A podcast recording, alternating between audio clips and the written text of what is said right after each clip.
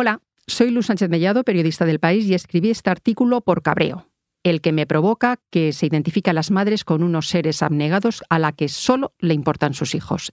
El artículo se llama Ay madre y espero que os guste. Hace dos décadas coincidimos una compañera y yo preñadas en el curro. Eran su segundo y mi primer hijo, y siguiendo la espantosa moda de la época, las dos camuflamos las tripas bajo siete sayos hasta que fue evidente que lo nuestro no eran gases. Un día, un gran jefe que salía poco del despacho, reparó en nuestras proas y le soltó a mi colega sorprendidísimo. ¿Otra vez preñada, Mari Carmen? Ella, finísima, le devolvió el cumplido. Mis niños se llevan cinco años. ¿Cuántos se llevan los tuyos, Manolo? Ni ella se llama Carmen ni el Manolo, por supuesto. El caso es que no supimos si el capo captó la puya, pero lo que sí constatamos fue lo que ya sabíamos.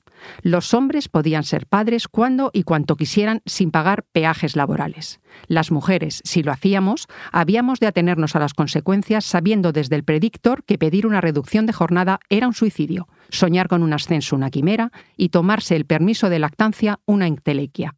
En el trabajo íbamos a ser las marujas y en casa las madrastras.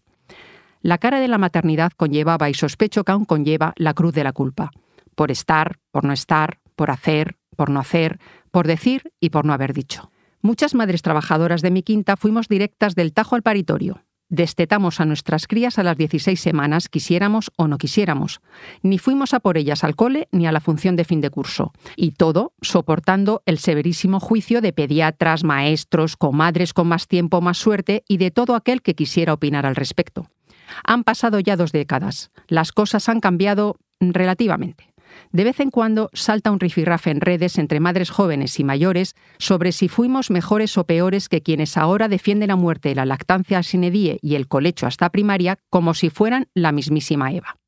Pero la guerra no es esa, amigas. Pese a que hoy a ningún jefe se le ocurriría decirle a nadie que se preña mucho, por mucho que lo piense, una jueza acaba de fallar que la brecha salarial son los hijos y a ordenar que se corrija. Ese sí es el camino.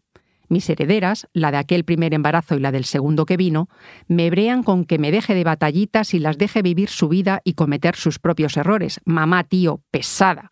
Ojalá ellas sí, si quieren, puedan ser madres sin más peajes que llevar el bombo a cuestas los nueve meses reglamentarios.